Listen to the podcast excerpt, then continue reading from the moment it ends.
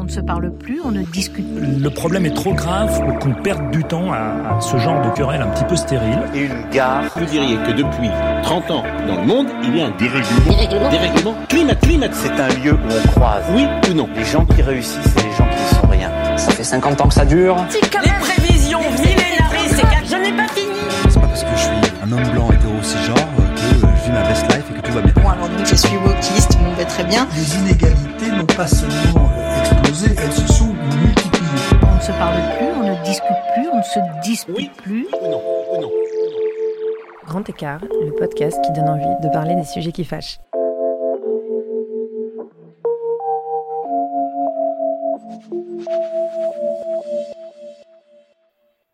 Je sais, je sais. Société polarisée et cheveux blancs, le lien n'est pas évident. Mais franchement, je me prends tellement la tête sur mes cheveux blancs en ce moment qu'il fallait que j'en parle.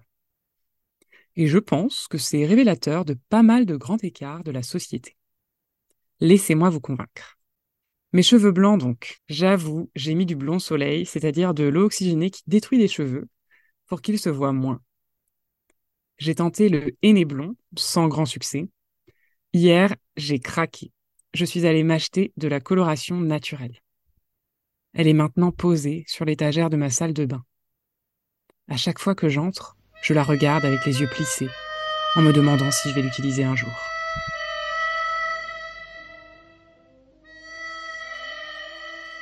Quand j'en parle autour de moi, de mes cheveux blancs, généralement on me dit Mais de quels cheveux blancs tu parles? Ça se voit à peine. Non, mais il a que toi qui les vois. Hein. Ouais, les cheveux blancs, je trouve ça bien sur les cheveux lisses, mais plus compliqué sur les cheveux bouclés. Oui, bah, j'ai les cheveux bouclés, moi. Le pire, c'est que sur les autres filles, je trouve ça joli, ces éclairs blancs dans les cheveux. Ça me dit qu'elles n'ont pas eu peur de vivre et qu'elles sont assez cool pour trouver ça cool. Et puis les colorations, au fond, je trouve ça rarement réussi. Ça uniformise. Tous les cheveux perdent leur éclat singulier pour briller de la même façon. Pourtant, je peux pas m'empêcher de faire une fixette dès que je me vois en photo ou dans le miroir. Si je cherche autant à être rassurée, c'est que je dois avoir peur de quitter un club dont je n'avais même pas conscience de faire partie. J'ai peur de quitter le groupe des bonnes meufs fraîches qui se gavent du privilège de la jeunesse. Mes cheveux blancs m'annoncent que la pente descendante est entamée, que j'ai largement fini de grandir et que je vieillis. En fait, à chaque fois que je me regarde dans la glace, je pense à la mort.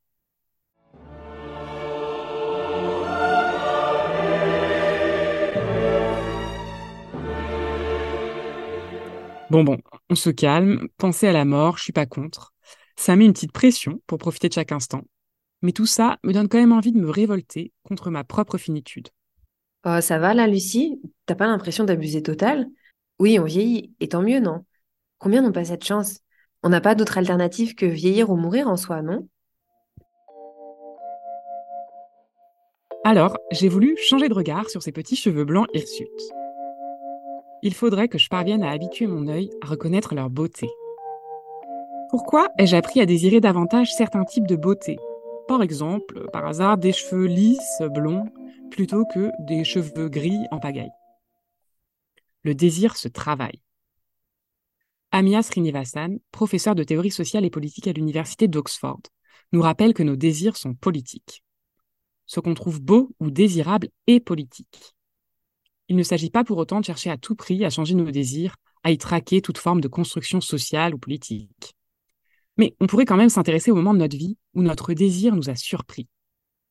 Où on s'est surpris à tomber amoureux de quelqu'un, à avoir du désir pour quelqu'un qui correspondait pas vraiment à l'image qu'on avait du prince ou de la princesse charmante. Bon, à côté de ça, il faut aussi bien sûr remettre en cause plus largement l'oppression du système, et pas uniquement se questionner sur nos désirs individuels. Alors, pour déconstruire et reconstruire mes désirs, j'ai tout de suite pensé à la journaliste Sophie Fontanelle qui décrit dans L'apparition comment elle a décidé d'assumer ses cheveux blancs et d'arrêter de les teindre pour s'ouvrir la possibilité d'une autre beauté faite d'expérience. Elle a transformé son regard pour y voir dans ce gris blanc de la lumière. C'est vrai que l'autre jour, en rentrant chez moi, j'ai croisé ma voisine du troisième. Elle a arrêté de se teindre les cheveux et j'ai trouvé qu'elle avait vraiment bonne mine. Le blanc éclairait son visage.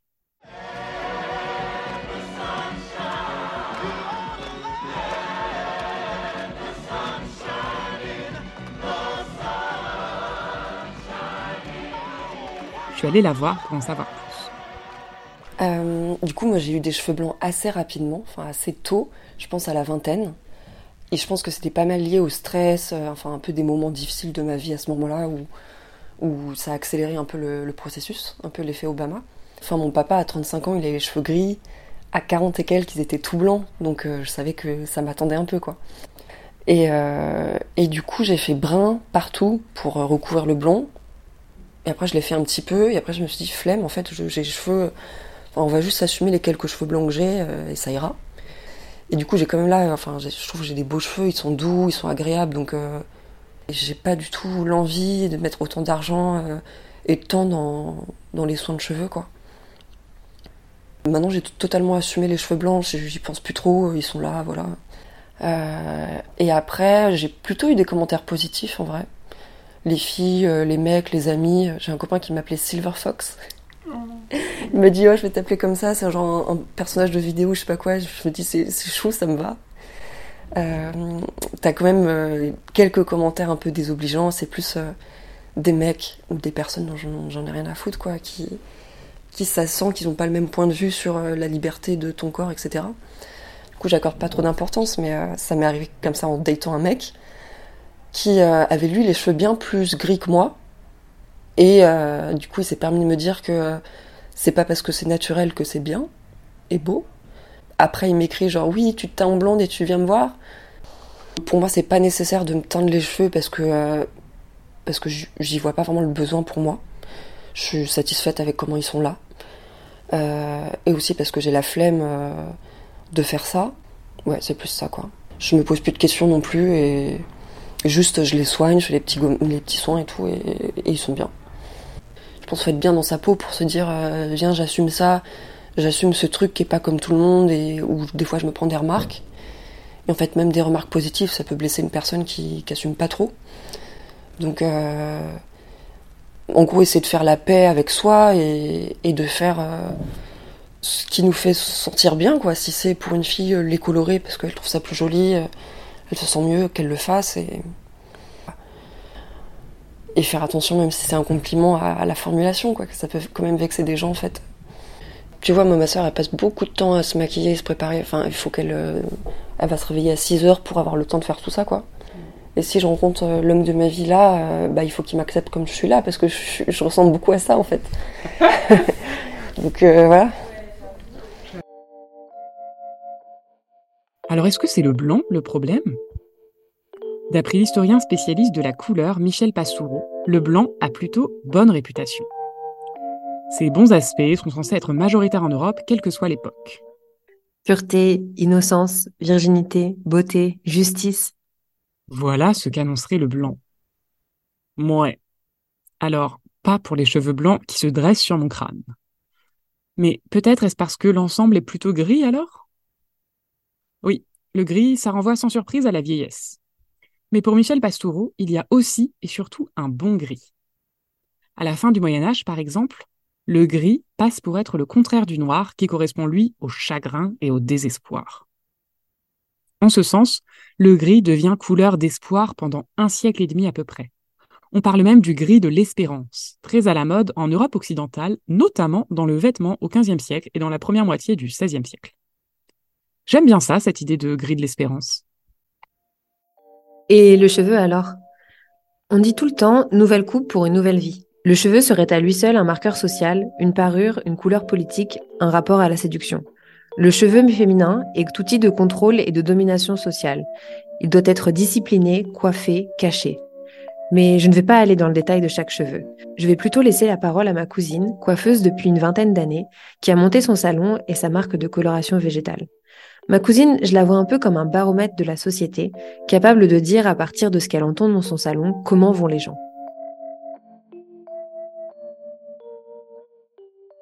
Effectivement, moi, ça fait euh, 25 ans que je fais de la coiffure. Euh, le rapport de la femme avec leurs cheveux blancs, euh, c'est toute une histoire. Les femmes euh, colorent les cheveux à peu près euh, vers l'âge de 35, 40 ans à peu près, voire 45 ans. Mais ça, c'était il y a une vingtaine d'années, dès qu'il y avait les premiers cheveux blancs. Et puis les choses ont évolué. Je trouve en constat que les femmes blanchissent de plus en plus tôt. C'est-à-dire qu'au début, euh, c'était assez rare d'avoir des cheveux blancs vers la vingtaine. Et maintenant, j'ai envie de dire que c'est régulier entre la vingtaine et la trentaine. Donc, les femmes colorent leurs cheveux de beaucoup plus tôt, on va dire, parce qu'il y a, il y a surtout dans les années 2000, 2010, il fallait absolument pas les voir. Donc, c'est-à-dire que toutes les femmes, dès qu'il y avait des cheveux blancs, toutes les femmes coloraient leurs cheveux. Et puis 2020 est arrivé, nous n'avions plus le droit de toucher aux, cheveux de qui que ce soit pendant deux mois. Et euh, pendant, euh, euh, j'ai eu des clientes qui ont été même en crise hein, parce qu'on dit bah non, on peut pas ouvrir, donc il a fallu trouver des solutions. Donc soit il y a des personnes qui ont dû mettre la main à la pâte et faire en vendant des kits et qui se sont fait leur colo toutes seules. J'ai même fait des visios sur WhatsApp avec une cliente j'ai même guidé pas à pas comment faire sa colo. Donc euh, voilà, ils se sont improvisés. Il y en a, elles, ont été très fortes ce sujet.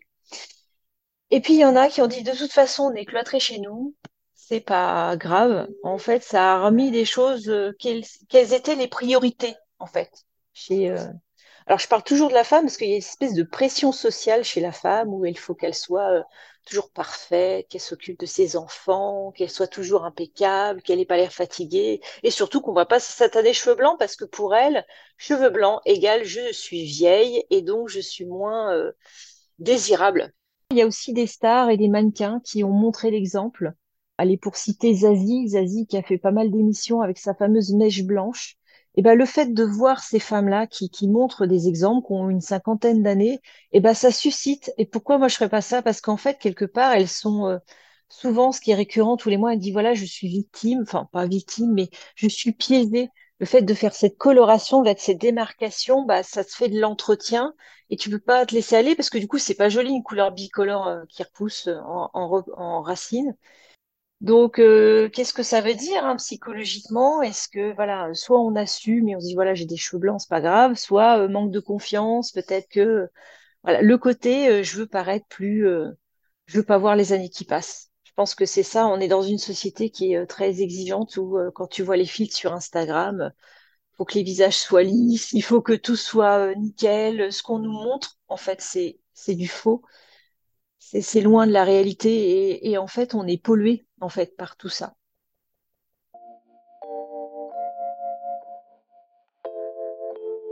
Un grand écart que me font éprouver ces cheveux blancs, c'est celui du deux poids, deux mesures quand on parle de l'apparence physique liée au genre, et qui est dénoncé depuis des années par de nombreux écrits féministes.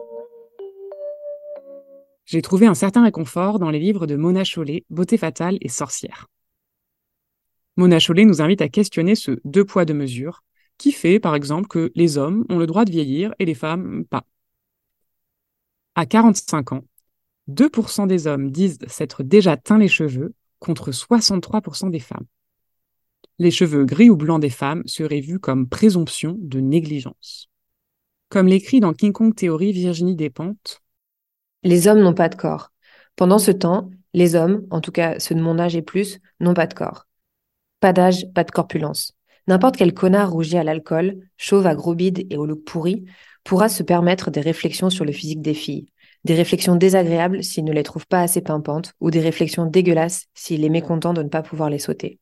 Ce sont les avantages de son sexe, la chaudasserie la plus pathétique.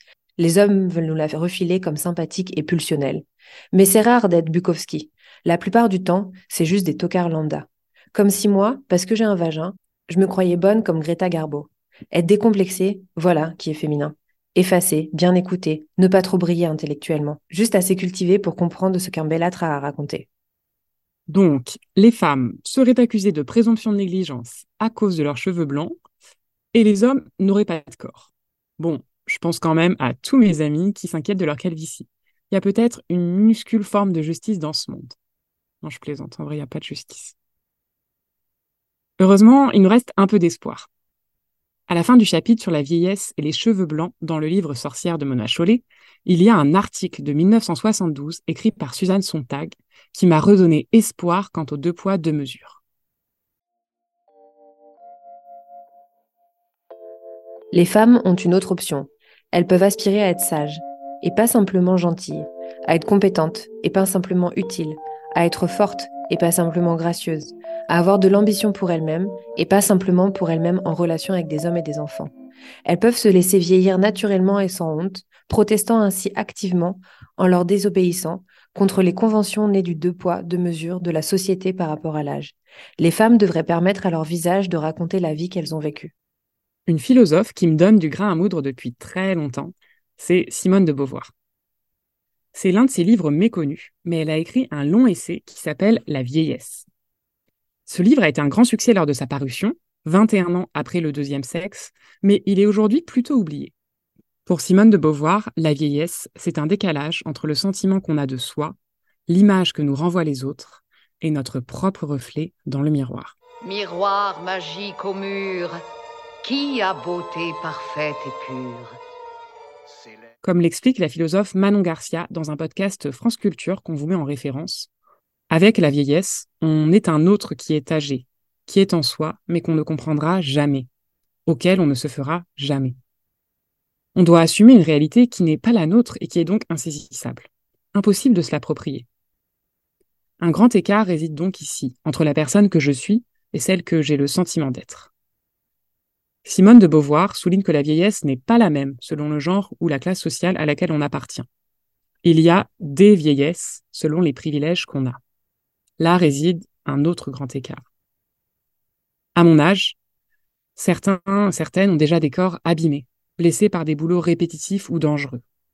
Moi, je pleurniche sur mes cheveux blancs, qui ne m'empêchent absolument de rien faire. Je suis tout aussi libre. Avec ces cheveux blancs. Je suis libre de ma destinée. Alors en pratique, on fait quoi? Il n'y a pas de code pratique pour apprendre à vieillir. Chacun fait comme il veut ou comme il peut. Loin de moi l'idée de juger celles et ceux qui se teignent les cheveux, font du botox.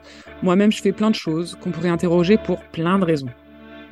La solution individuelle ne peut pas avoir lieu en dehors d'un changement structurel et chacun fait de son mieux pour se sentir bien. J'ai aimé la série de photos et vidéos de l'exposition Cartographie du corps de Suzanne Messelas et Marta Gentilucci qui était présentée à Arles en 2022. Ce sont des images de mains des femmes à l'œuvre des mains qui ont de l'expérience, des rides, mais qui, fortes de leurs années, savent cuisiner, tricoter, regarder des photos. Le temps qui passe les renforce. J'ai écouté en boucle le discours d'Amélie Bonin, qui a eu le César du court métrage. Ce prix, ça veut aussi dire qu'on peut être une femme, avoir presque 40 ans, avoir deux enfants, avoir des cheveux blancs et sentir qu'on est au commencement des choses. Et ça, c'est hyper précieux. Merci beaucoup. On lit ou on relit L'art de la joie de Goliarda Sapienza, où l'on suit année après année, période après période, la vie de cette femme libre qui se transforme et change, et où on nous dit notamment qu'une femme de 60 ans peut avoir les mêmes pensées qu'un garçon de 20. La jeunesse et la vieillesse ne sont qu'une hypothèse.